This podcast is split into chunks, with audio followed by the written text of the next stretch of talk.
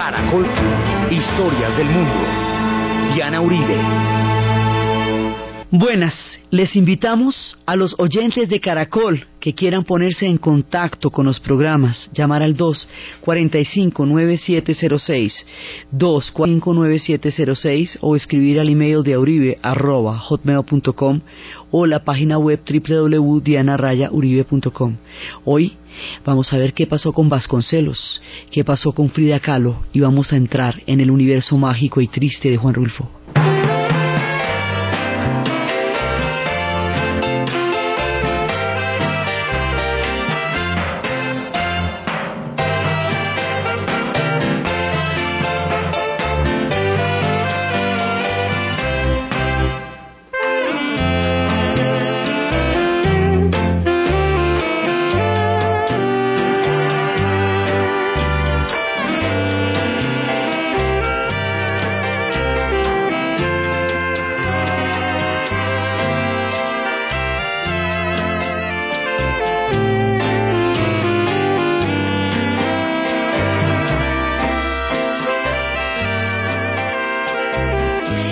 Pasada estábamos viendo el tiempo de Vasconcelos.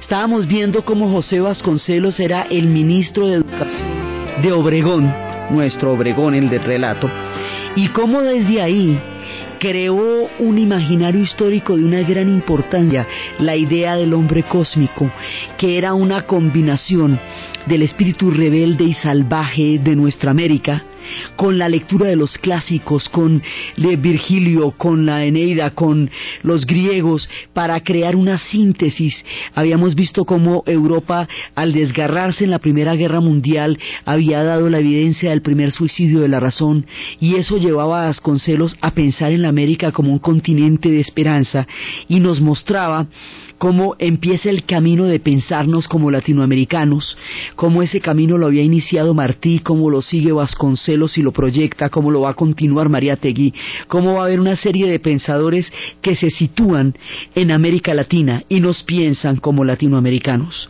Habíamos visto eso como llevó a un proyecto para alfabetización enorme de las escuelas rurales, para empezar a sacar a México de la ignorancia. Habíamos visto el apoyo gigantesco a la industria editorial que va a convertir a México en una de las potencias más importantes en lo que a la industria del libro se refiere, junto con Buenos Aires, y cómo el empuje de esta época convierte a México en una gran potencia cultural y empezamos con esta gravitación de ejes en la que todavía estamos México-Buenos Aires, y cómo dentro de esta mirada, dentro de esta construcción de México, del orgullo cultural mexicano, del sentido de la propia valía mexicana, hay el apoyo a una particularidad del arte mexicano que es el arte mural.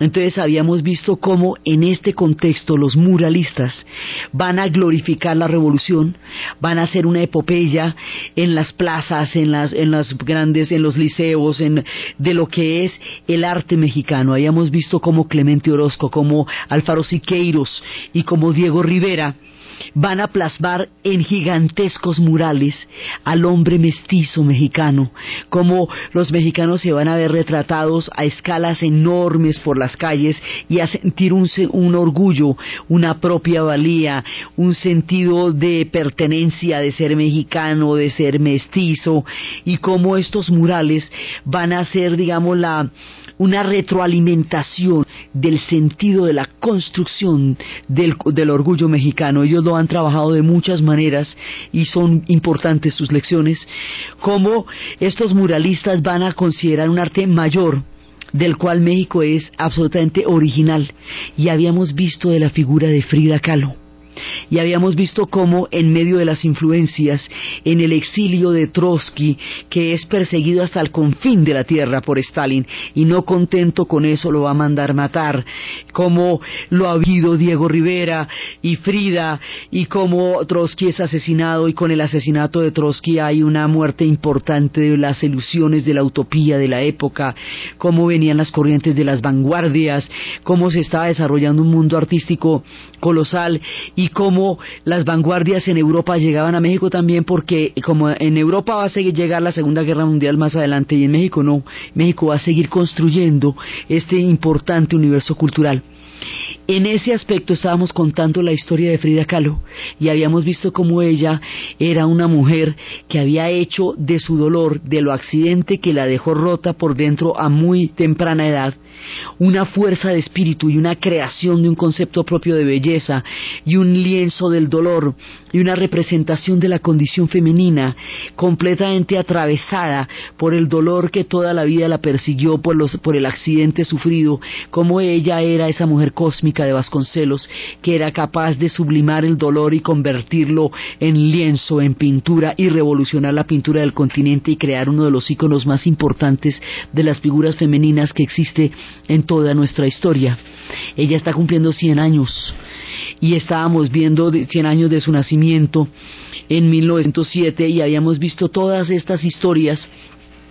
Frida, entre altas y bajas, entre todas las, turbulencias de su historia con Diego Rivera, a pesar de haber superado obstáculos tan grandes como el que Diego se hubiera acostado con la hermana de ella, que ella se hubiera quedado con Trotsky, bueno, todo lo que les pasó, las altas y las bajas, Frida, en su inmenso pensamiento político, una mujer de vanguardia, una mujer de, de las que estaba construyendo caminos, caminos que ella creó por primera vez en el arte, en la política, en la vida, Frida y Diego Rivera, con todos los tropiezos que tuvieron, tuvieron una historia de amor maravillosa. Y en últimas, Frida va a morir en sus brazos.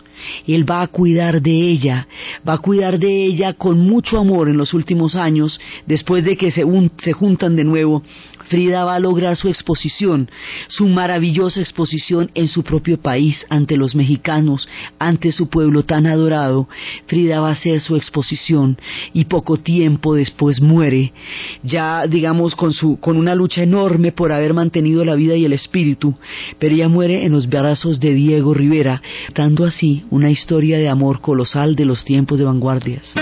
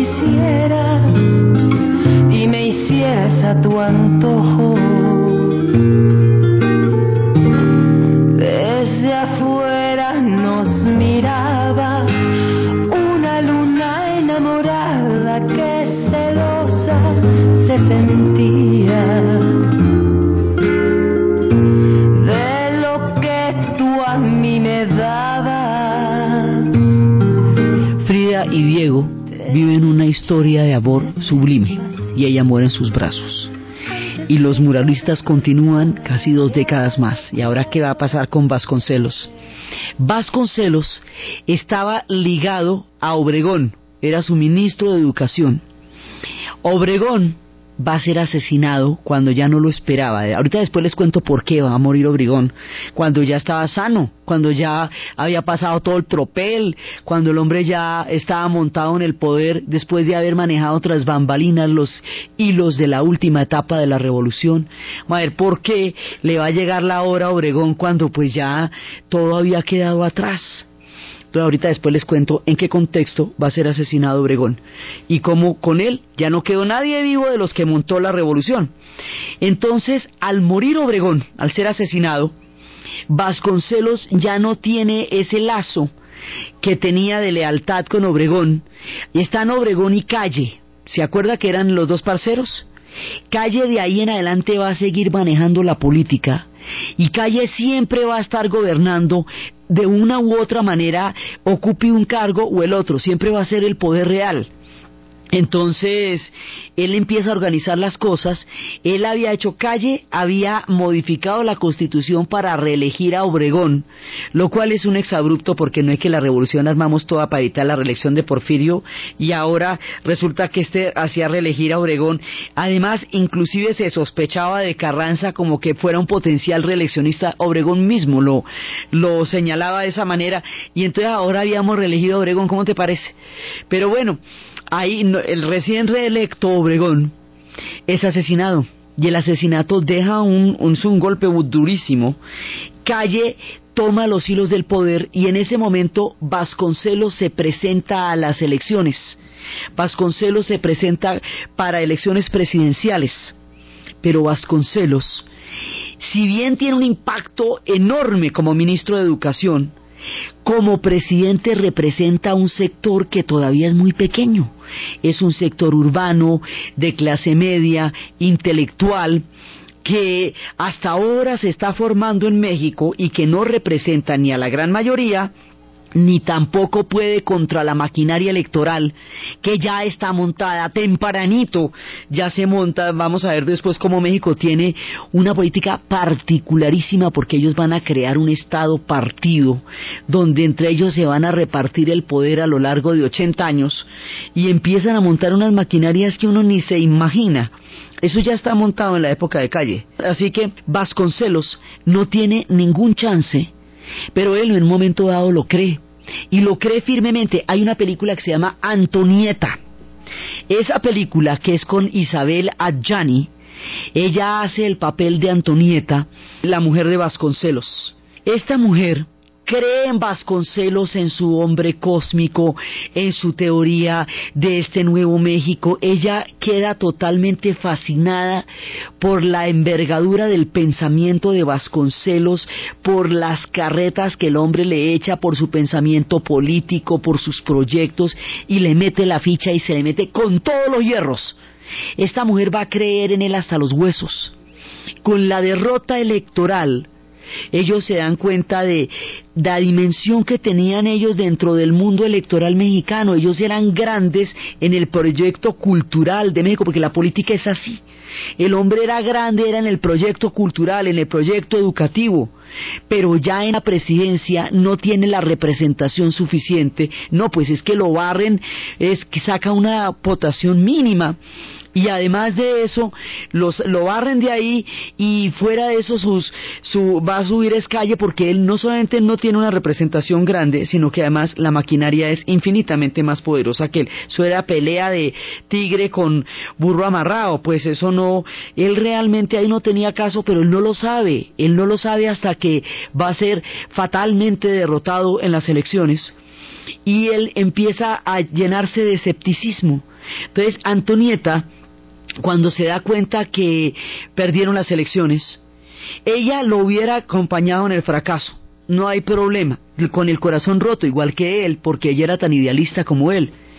Pero ella empieza a sentir que Vasconcelos se le va, que Vasconcelos eh, desdibuja el amor de ella, que toda la lealtad, toda la adhesión, toda la solidaridad con que ella creyó en este hombre, él no la corresponde de esa manera. Él también era muy mujeriego como Diego Rivera, le rompe el corazón a Antonieta y Antonieta termina suicidándose en una iglesia. Y Vasconcelos termina comido por el escepticismo fuera del país. Esta historia, unas son de cal y otras de arena. La de Frida y Diego termina de manera sublime. Esta, no, esta termina triste. Y pa' una y pa' otra hay canciones.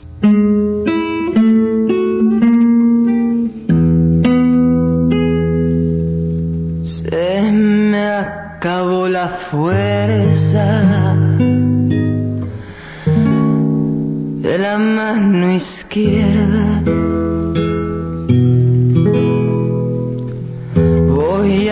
dejarte el mundo. Para ti solito,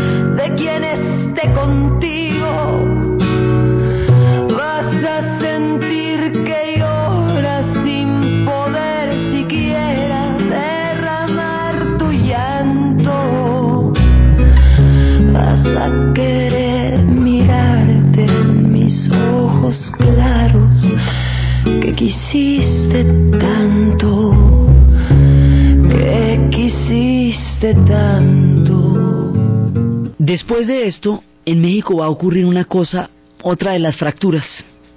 Esa fractura que va a ocurrir eh, simultáneamente mientras estamos contando este relato es la que nos va a llevar a la muerte de Obregón. Esa fractura nadie se la imagina. Es una rebelión que se llama la rebelión de los cristeros, pero uno dice, bueno, ¿y qué es eso? Es que resulta que, ¿se acuerdan de la Constitución de 1917? ¿Recuerdan de los puntos de la Constitución? Uno de esos puntos era el Estado laico. Y el Estado laico significaba que no existiría educación religiosa en los colegios, la separación total entre el Estado y la Iglesia. Y además implicó también persecución a las iglesias y a los sacerdotes. Y al producirse, digamos, la aplicación de uno de los puntos de la Constitución, que es este término entre la Iglesia y el Estado, y sobre todo en la educación laica y en la educación religiosa, ahí se enfrentan dos proyectos completamente opuestos e incompatibles. Uno es el proyecto laico, hijo de la revolución, que es el que se está montando a partir de la aplicación de la Constitución de 1917. Y otro es el proyecto religioso, que hace a la esencia misma del pueblo mexicano. Otro es el de la Guadalupana y el de, y el de Jesús en, dentro de un pueblo que se articuló profundamente después de la terrible ruptura del mundo indígena a partir del catolicismo. Habíamos visto cómo la religión católica cohesiona al mundo mexicano después de la destrucción de las pestes y de todas las catástrofes que sufrieron en el periodo inmediatamente posterior a la conquista, lo único que les vuelve a dar un pegue es la religión católica. Luego, la religión católica está inscrita en lo más profundo del inconsciente colectivo del pueblo mexicano y la guadalupana, como habíamos visto, es uno de los hilos conductores de la formación de la identidad histórica de los mexicanos. Así que eh, suprimir la educación religiosa de los colegios supone tocar a este México tan absolutamente visceral y devoto de una manera que eh, está más allá de lo posible. Entonces, esto va a generar un levantamiento a nombre de la educación religiosa en los colegios, un levantamiento de sacerdotes que va a hacer que los obreros eh, católicos se levanten a manera de sindicato católico obrero y se enfrenten con los obreros laicos.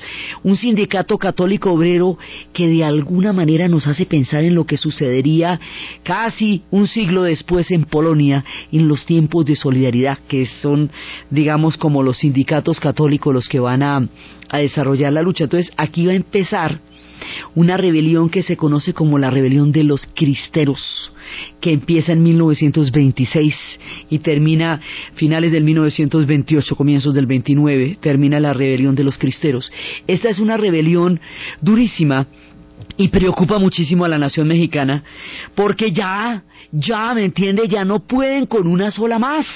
Ya después de todo lo que hemos visto, que las guerras civiles, que la independencia, que la revolución, ya estamos desarmando el país, no desarmándolo. Entonces la rebelión de los cristeros resulta eh, casi que increíble para ellos, no la pueden manejar. Es una rebelión durísima, van a morir entre 90 mil y 100 mil personas. Esto no es ninguna, ninguna cosa ligera, pero no es tan desestructurante como la revolución misma. Entonces, cuando ven que la revolución, la rebelión de los cristeros puede amenazar con partir a México, dicen no, tampoco, tampoco, bueno, y no, y tampoco.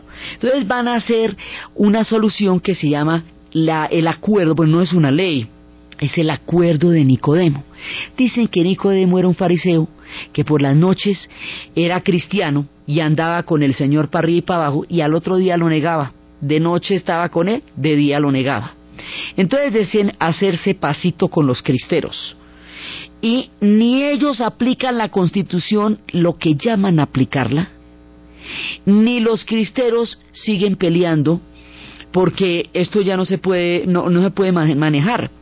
Entonces, ahí empieza, digamos, una, un sello que va a suceder mucho en la política mexicana y es el eh, hacer qué hacemos. Esto es como hagámonos pasito.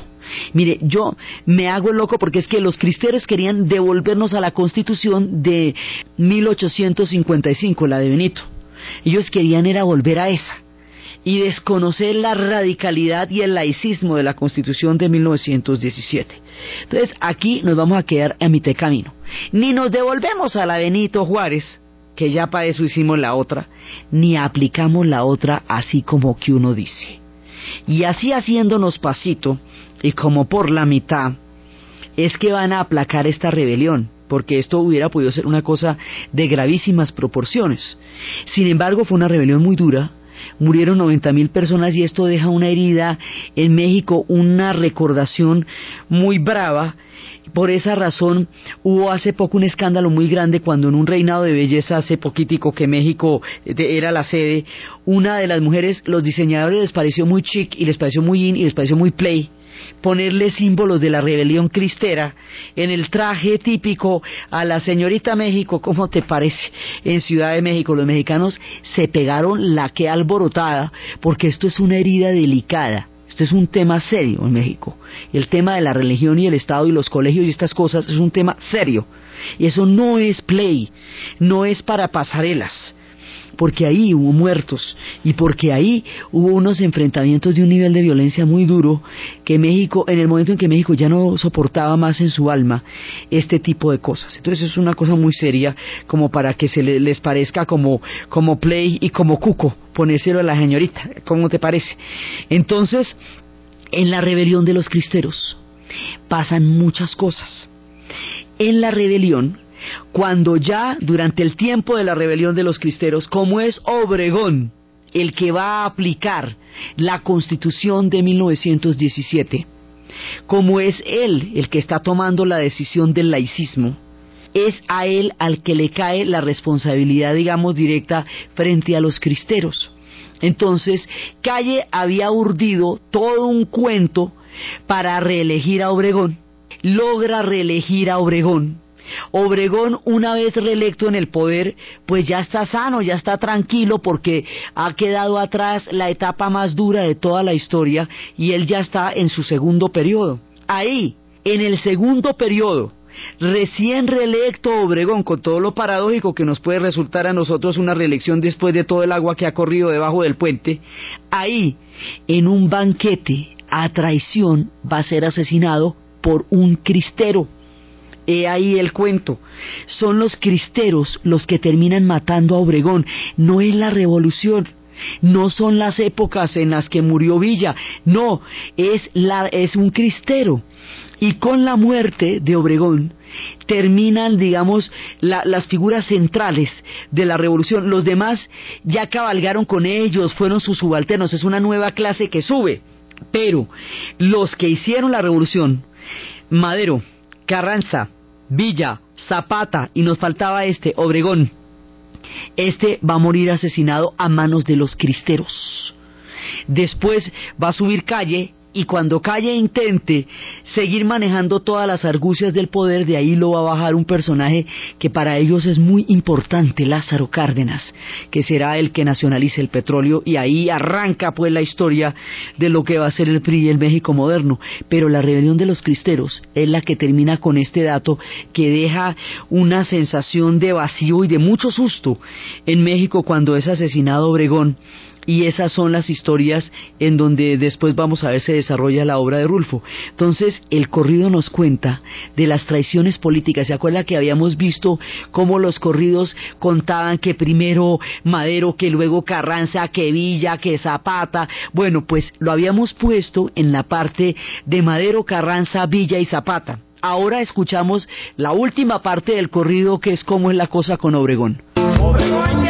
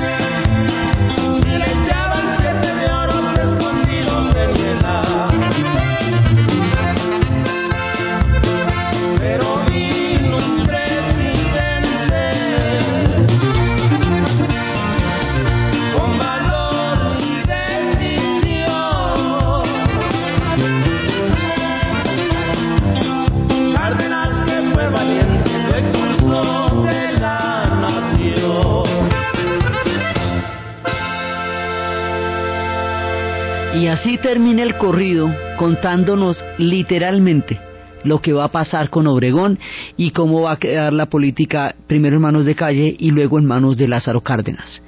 La rebelión de los cristeros, que aquí la llamaban la lucha desigual, va a ser muy violenta y hay un personaje que va a ser un niño en la época de la rebelión de los cristeros y va a quedar profundamente marcado por ese episodio de violencia que le tocó en su vida y eso más adelante será el tema alrededor del cual se haya su se, se encuentre y se escriba su obra literaria.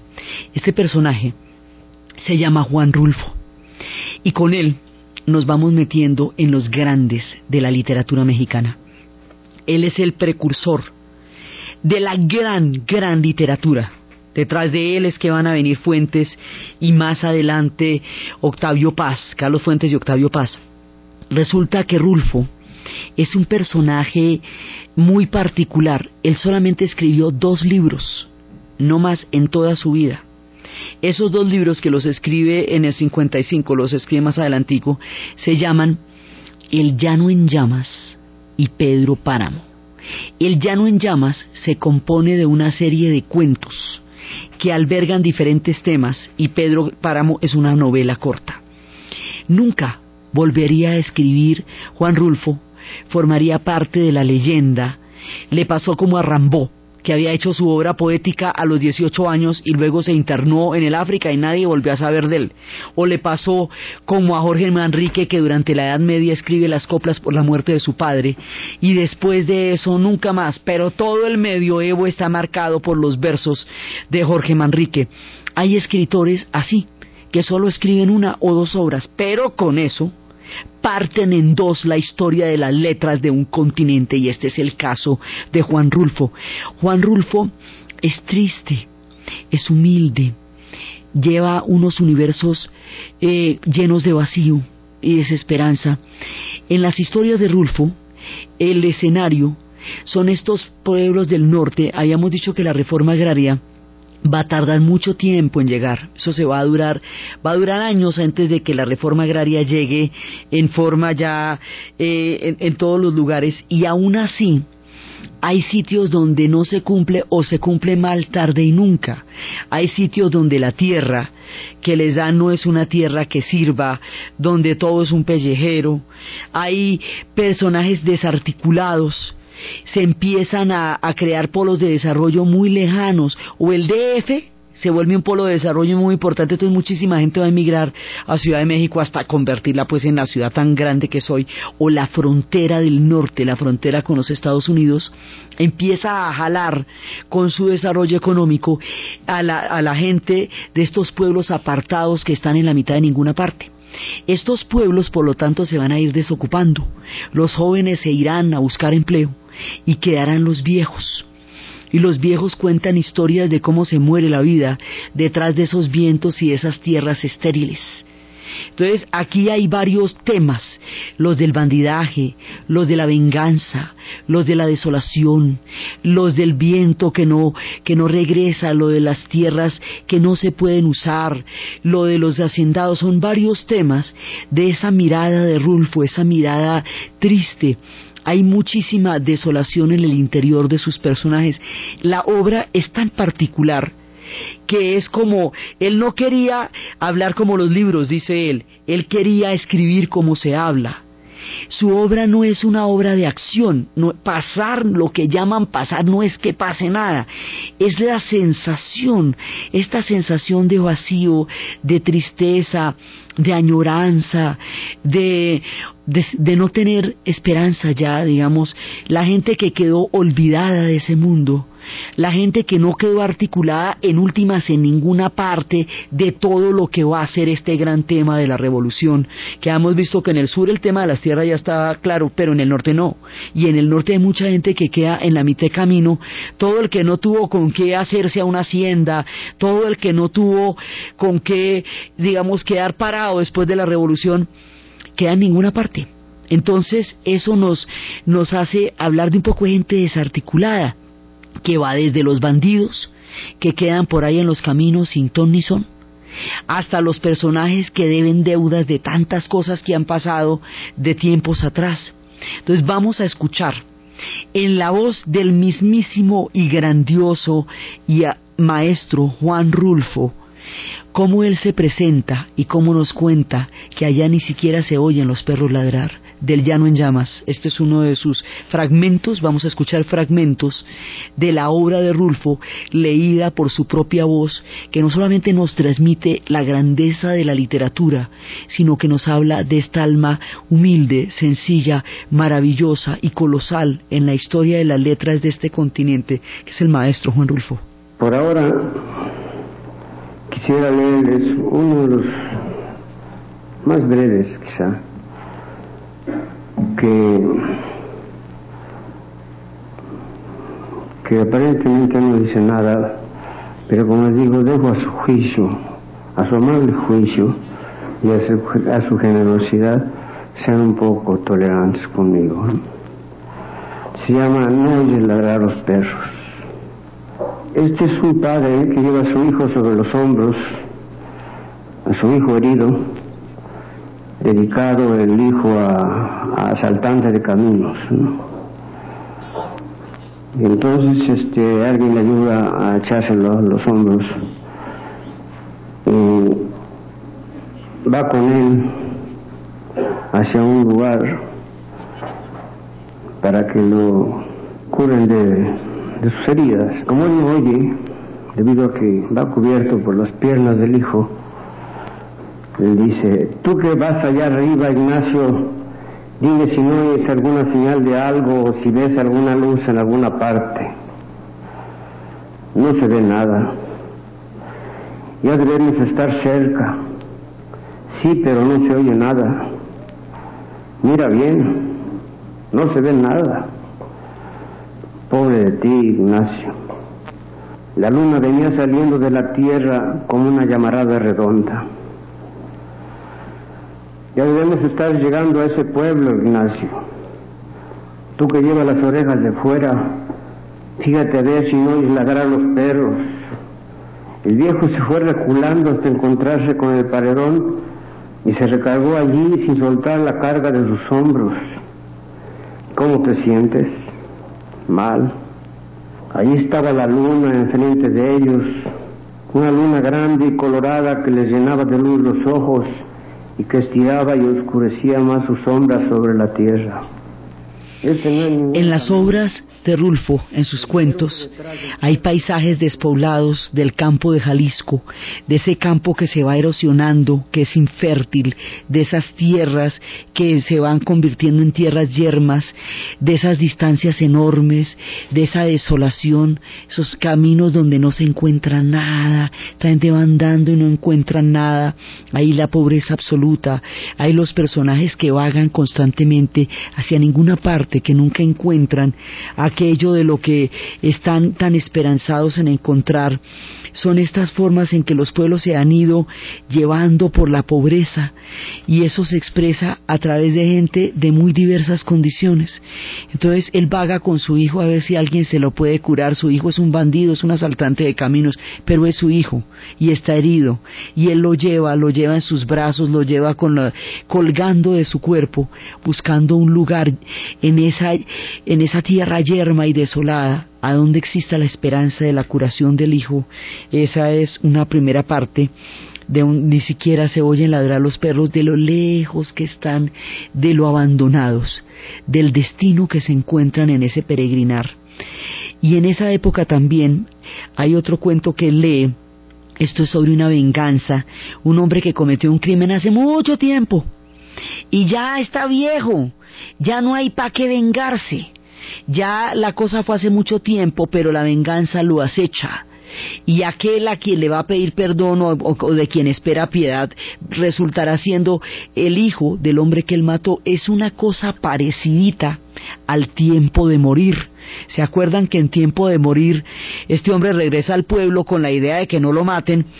Y, y, no lo va a poder evitar porque son sentencias de las viejas venganzas que quedan pendiendo sobre el destino de los hombres. Diles que no me maten. Diles que no me maten. Diles que no me maten, Justino. Anda, vete a decirles eso, que por caridad, así diles. Diles que lo hagan por caridad. No puedo. Hay un sargento que no quiere oír hablar nada de ti. Haz que te oiga date tus mañas y dile que para sustos ya estuvo bueno. Dile que lo haga por caridad de Dios. No se trata de sustos. Parece que te van a matar de, de veras y yo ya no quiero volver allá. Anda otra vez, solamente otra vez a ver qué consigues. No, no tengo ganas de ir. Según eso yo soy tu hijo. Y si voy mucho con ellos, acabarán por saber quién soy y les dará por afusilarme a mí también. Es mejor dejar las cosas de este tamaño.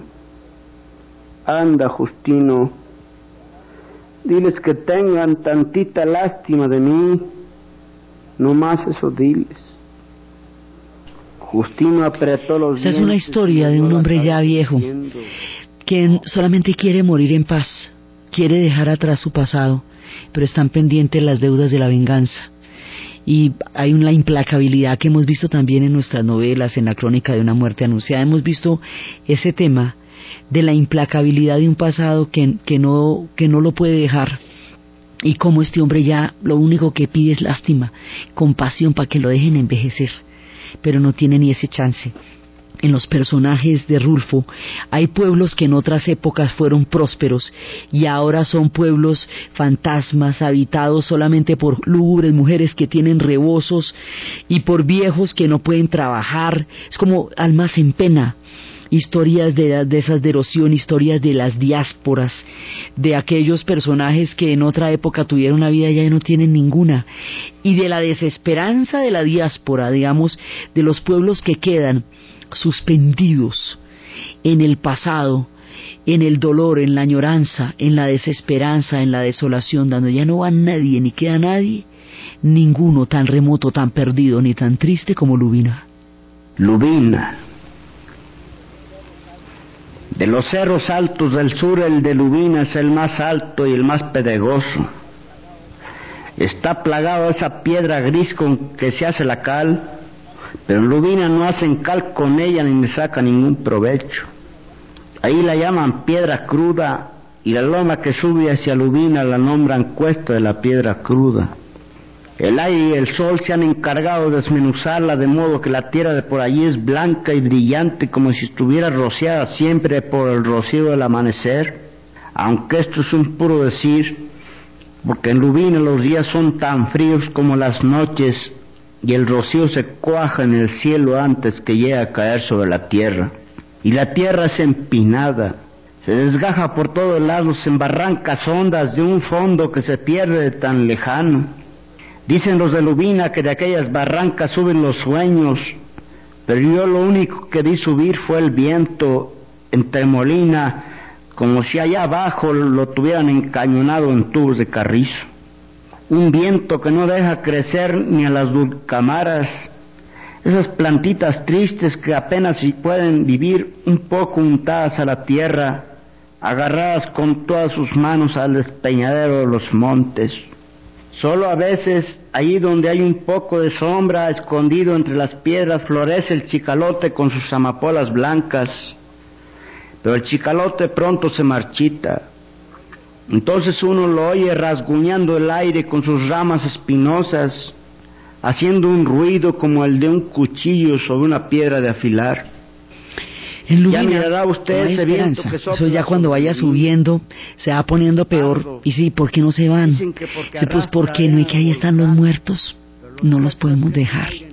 Acuérdese que los muertos son muy importantes en el imaginario y en el mundo mexicano, que los tienen que visitar los primeros de noviembre, que les dan calaveras y azúcar y toda la, fiesta tan importante, son sus parceros, están con ellos, no pueden dejarlos, así sea en un lugar tan triste como Lubina, nadie se puede ir de allá, los mayores no se pueden ir porque cómo dejan a los muertos. Entonces Lubina queda en ninguna parte, es la metáfora de la desolación y es literal, así hay pedazos allá. El- la tierra en México, si bien es un país muy grande, no toda la tierra es fértil. Hay grandes zonas donde la agricultura es sumamente difícil y muy, muy áspera, pellejeras, dice él, puros pellejos de la tierra. Cuando dice que nos han dado la tierra, pues sí, pero ¿qué tierra nos dieron? Les, han de- les daban una tierra que no era cultivable, el río estaba al otro lado y el valle donde verdaderamente estaban la- los cultivos, eso se lo dan en, en otra parte, por eso se llama el llano en llamas, porque dice que les dan todo el llano, pero sí, pues les dan todo el llano, pero ahí no se puede cultivar, así que es, en últimas, es un eufemismo de una cosa que hace imposible, porque eh, no hay ni una sombra de árbol ni nada, ellos decían que después de tantas horas de caminar sin encontrar ni una sombra de árbol, ni una semilla de árbol, ni una raíz de nada, se oye ladrar a los perros, uno creído varias veces en medio de este camino sin orillas que nada habría después, que no se podría encontrar nada al otro lado, al final de esta llanura rajada de grietas y arroyos secos. Pero sí hay algo, hay un pueblo, se oye que ladran los perros y se siente el aire del olor del humo y se saborea ese olor de gente como si fuera una esperanza pero el pueblo todavía está más allá, así es de remota la tierra que les han dado, como dicen. Y la otra gran novela, todo esto que estábamos escuchando y leyendo es del Llano en Llamas, pero la otra gran novela, lo, el Llano en Llamas son series de cuentos. La otra es Pedro Páramo. Pedro Páramo es una historia de esos hacendados que logran acomodarse, sea cual sea la marea de la revolución, que en la época de los hacendados eran hacendatarios y en la revolución siguen siendo hacendatarios y siempre logran caer parados. En todas las revoluciones hay personajes camaleónicos que logran encontrar la manera de seguir donde estaban, pase lo que pase, entre quien entre, y que logran asimilarse a todos, decir lo que toca, estar, lo que sea, con tal de quedarse.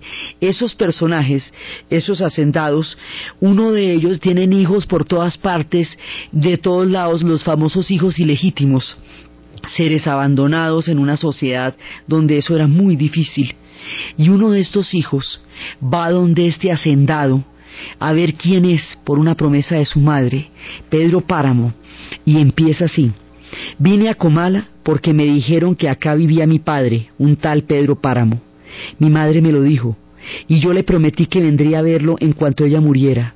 Le apreté sus manos en señal de que lo haría, pues ella estaba por morirse y yo en un plan de prometerlo todo. No dejes de ir a visitarlo, me recomendó.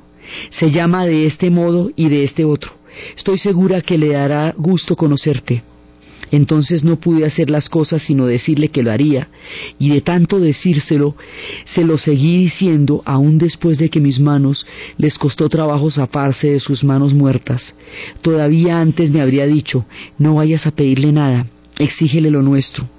Lo que estuvo obligado a darme y nunca me dio, el olvido en que nos tuvo, mi hijo, cóbraselos todo. Así lo haré, madre. Pero no pensé cumplir mi promesa.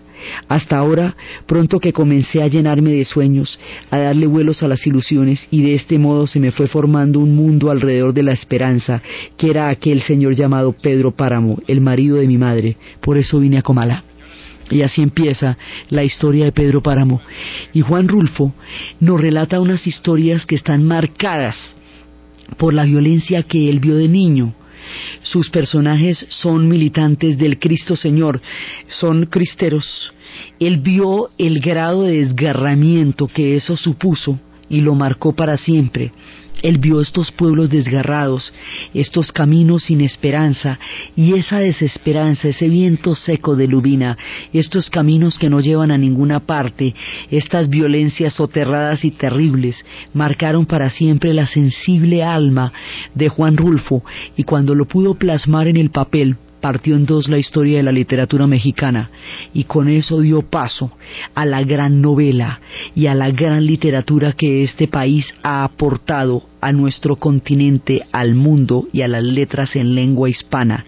De esa manera, Pedro Páramo nos acompaña en el camino, el llano en llamas con su sequedad, Lubina con sus vientos, la tierra que nos dieron y nos sirve, los perros que no ladran, estos personajes, Taipa, todos estos personajes que nos envuelven en la tristeza de la obra magnífica y exquisita y sutil de este lindísimo personaje, de este hermoso mexicano que es Juan Rulfo.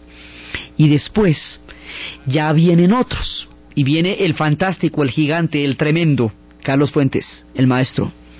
Carlos Fuentes, que viene, digamos, el que abre el camino para la gran literatura. ¿Se acuerda que habíamos visto que en el arte están los muralistas y que en la literatura están los grandes novelistas? El primero de los grandes es Juan Rulfo y detrás de él vienen poderosísimos, Carlos Fuentes y luego Octavio Paz. Carlos Fuentes hace novela ya en retrospectiva de la Revolución Mexicana esa novela ya no es una glorificación, esa novela es crítica. Se llama La muerte de Artemio Cruz. Y Artemio Cruz es un hombre que se enamoró a una hacendada, a, a la hija de un hacendado para quedarse con la hacienda. Se quedó con la hacienda, se hizo poderoso, se hizo un hombre respetado, le pasó como en Gringo Viejo, el tema del poder obsesiona a Carlos Fuentes. Y su hijo, va a morir en la guerra civil española, peleando por la República como brigadista, y esto le va a romper el corazón a Artemio Cruz. Viva la quinta brigada, viva la quinta brigada, que nos cubrirá de gloria, ay Carmela, ay Carmela, que nos cubrirá de gloria,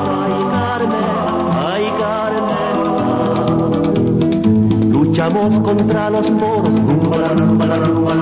luchamos contra los moros, mercenarios y fascistas, ay Carmela, ay Carmela. Artemio Cruz queda convertido en un hombre lleno de poder un hombre que se vendió, digamos, traicionó los ideales de la revolución, se quedó en la hacienda, tiene una relación totalmente distante con su esposa porque la utilizó para quedarse con la hacienda y ella se da cuenta de eso y nunca le perdona el haber trepado a través de ella a una condición de hacendado. Este tema del poder que transforma los corazones obsesiona a Carlos Fuentes, porque en Gringo Viejo también el tema con Tomás Arroyo era ese, que él se toma la hacienda y hasta ahí le llega de la revolución. O sea, lo que quería era retomar las haciendas. Entonces, Artemio Cruz es un arquetipo de este personaje que se va vendiendo por el camino y que traiciona sus sueños. Y su hijo, ese, eh, al contrario, es el símbolo del hombre que estuvo tan seriamente comprometido con sus ideales y con sus sueños que murió por ellos. Eso destruye a Artemio Cruz, porque no solamente por el dolor terrible insuperable de la muerte de su hijo, sino por la caricatura, por el retrato que la vida le muestra cuando el hijo muere en las brigadas internacionales, que son todos los voluntarios peleando por salvar la República Española, y Artemio Cruz queda convertido en un espectro de sus propias ambiciones. Eso es la muerte de Artemio Cruz. La República Española va a crear una, un impacto enorme en la vida y en la cultura de los mexicanos. Ellos la van a seguir, ellos van a pelear por la República Española y cuando sea derrotada, cuando la guerra civil termine, cuando los republicanos tengan que salir más de un millón en el exilio por el mundo, serán los mexicanos los que les abran las puertas. La llegada de los republicanos a las tierras mexicanas, la manera como lo recibieron, la solidaridad que hubo con este pueblo y el aporte colosal que la intelectualidad de los españoles republicanos va a hacer a la ya eximia y gran cultura mexicana junto con la era de Lázaro Cárdenas y en la nacionalización del petróleo es lo que vamos a ver en el siguiente programa. Entonces, desde los espacios tristes y pedregosos de Lubina, cuyo viento se devuelve, allá donde ni siquiera la cal se puede utilizar y donde la gente hace mucho que es un fantasma, desde la tierra yerma, lejos de los ríos que les dieron como promesa, desde el alma dulce, tierna, sencilla y triste del maestro Juan Rulfo, desde las traiciones y los fantasmas que atormentan el corazón de Artemio Cruz, en la grandeza de la literatura de Carlos Fuentes, desde que muere en los brazos de Diego Rivera, desde Obregón, que muere cuando nadie lo estaba esperando, ya cuando todo había pasado, y desde esta revolución que llega a transformar el alma de los mexicanos con su propia tragedia, en la narración Diana Uribe, en la producción Jessy Rodríguez y para ustedes, feliz domingo.